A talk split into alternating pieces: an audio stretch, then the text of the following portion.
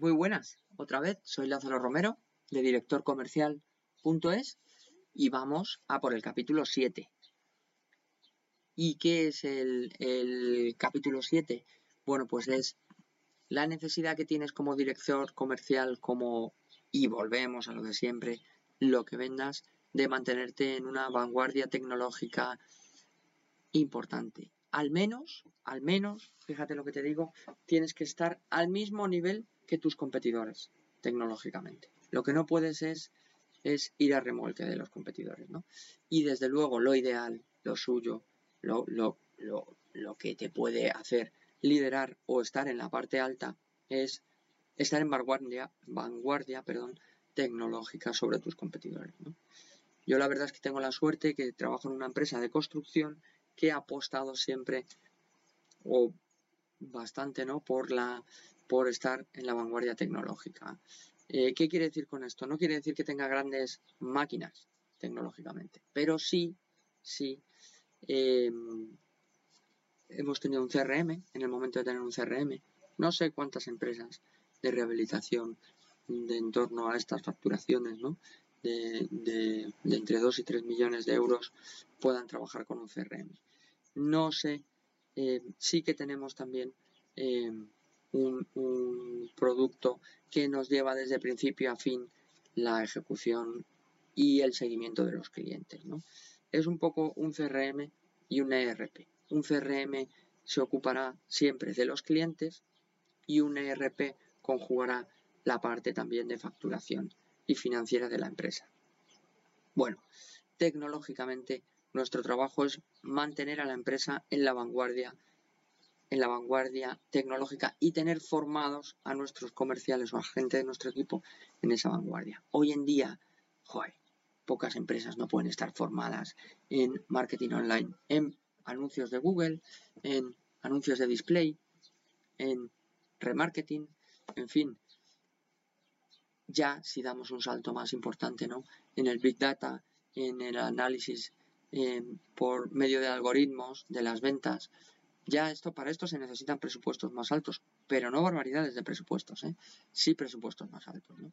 Cruzar unos datos con otros. Estamos en el momento del dato y desde luego cualquier empresa que no le preste atención al dato y luego lo analice, porque no solo, recupera, no solo es tener datos, conseguir datos, sino que hay que analizarlos. Y esto quizá es más complicado pararte, ponerte a mirar crearte un cuadro de mando y, y analizar bien los datos que, que, te aporta o que te aportan esos datos, mejor dicho, ¿no? No los datos que te aporta, sino que te aportan esos datos, ¿no?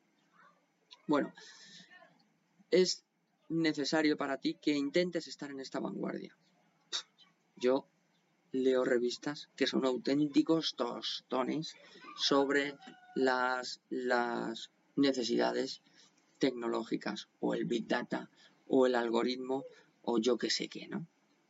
Pero es que hay que estar ahí. Es que si no estás ahí, te pasarán por la izquierda, por la derecha, te adelantarán por encima, pasarán por todos los lados. Ahora bien, si consigues estar ahí y ser de los más potentes, volvemos a lo mismo.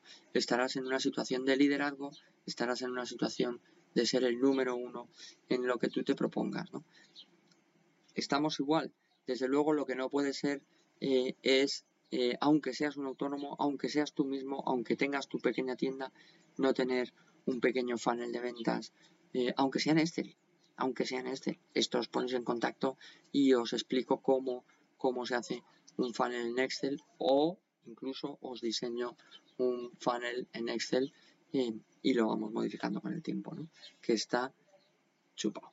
Y es verdad que cuando no tienes nada, cuando no tienes absolutamente nada en lo que te basas y haces un funnel de Excel, un embudo de ventas de Excel, eh, tu primera sensación es, o la sensación de la gente con la que trabajas es, menudo petardo es esto del Excel, ¿no? Cuando se dan cuenta que les ayuda a la venta, eh, pues ya es un paso increíble. Y lo normal, lo, lo natural en una empresa es irte a un CRM.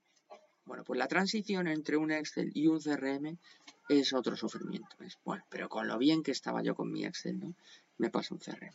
Y si ya paso a un ERP o a un o a algún tipo de, de programa hecho a medida en el que conjugo todo, pues otra vez otra curva de experiencia grande, ¿no? Y piensas, y con lo bien que estaba yo con mi CRM, que atendía perfectamente a los clientes. Bueno, por todo esto hay que pasar y la verdad es que la mente no tiene que dejar de intentar mejorar, ¿no?